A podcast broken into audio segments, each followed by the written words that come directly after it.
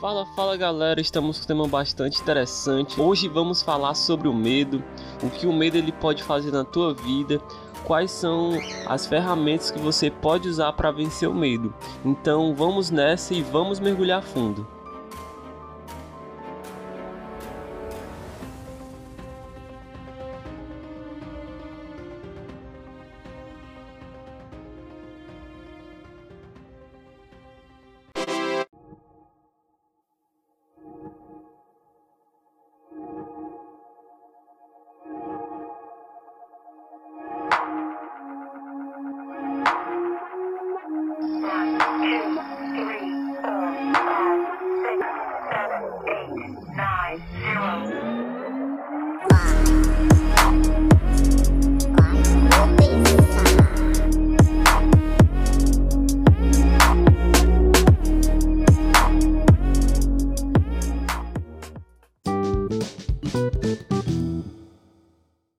Talvez a palavra que melhor descreva o nosso mundo atual é o medo.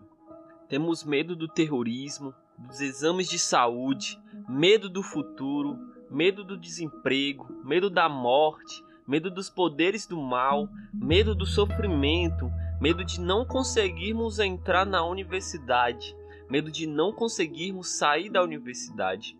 Muitos têm medo de casar, muitos têm medo de ficar sozinho, muitos têm medo das chuvas fortes, outros já têm medo de não chover o suficiente.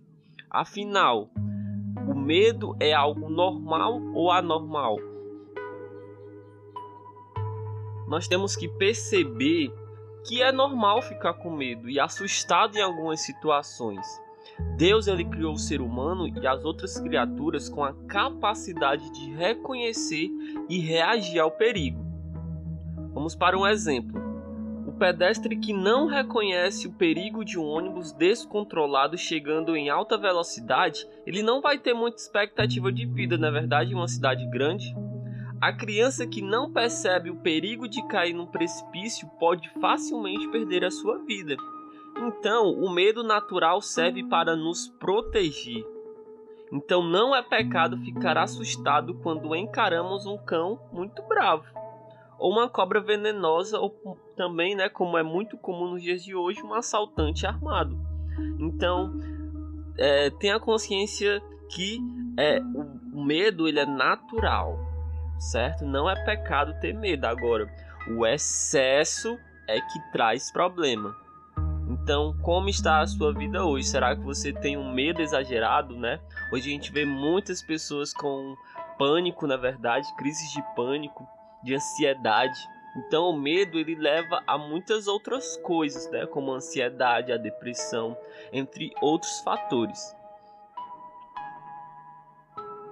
Então vimos que o medo ele tem alguns pontos positivos, né, como servir de aviso, como a ajudar a evitar o mal, como a levar a pessoa a Deus. Mas o medo ele também tem pontos negativos, pontos que podem te influenciar para maus caminhos.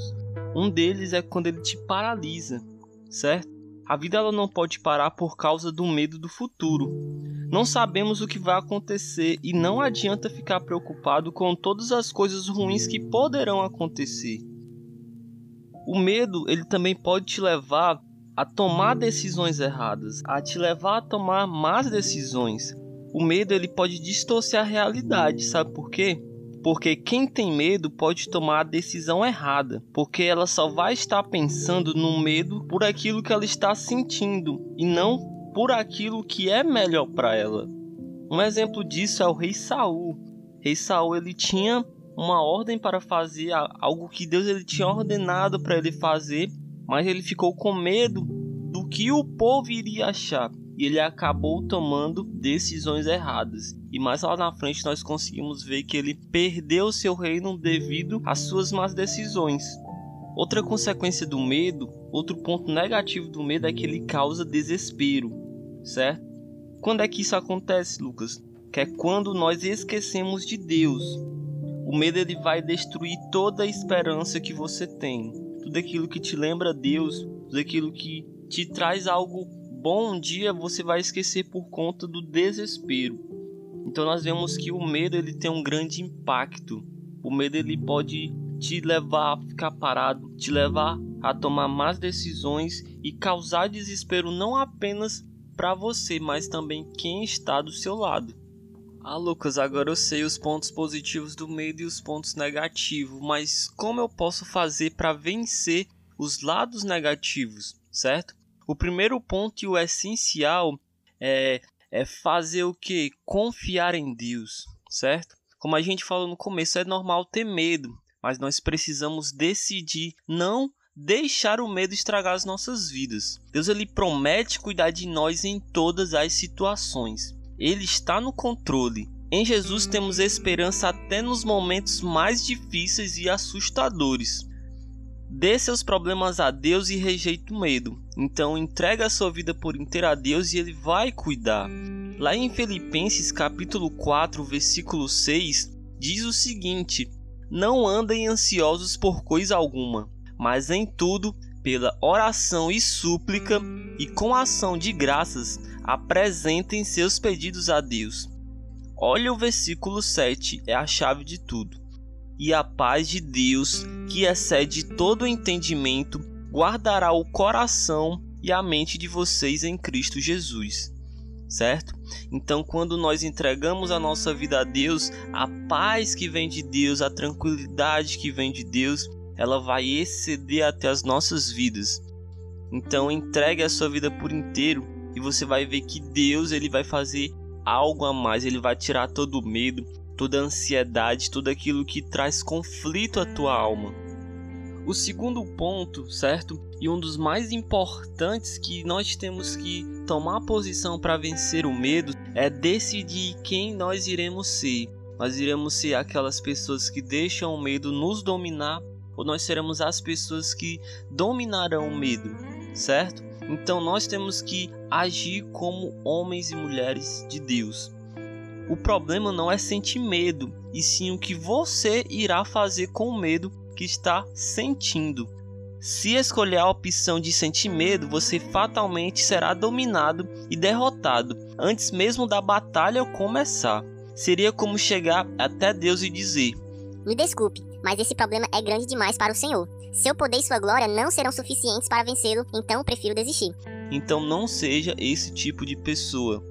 Você tem que agir como um homem e uma mulher de Deus, certo?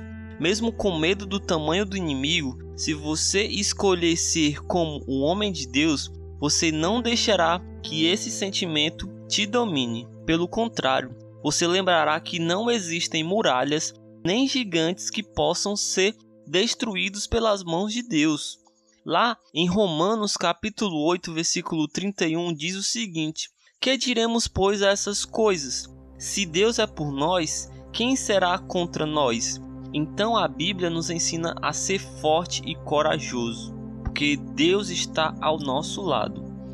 Eu espero que você fique com a segunda opção.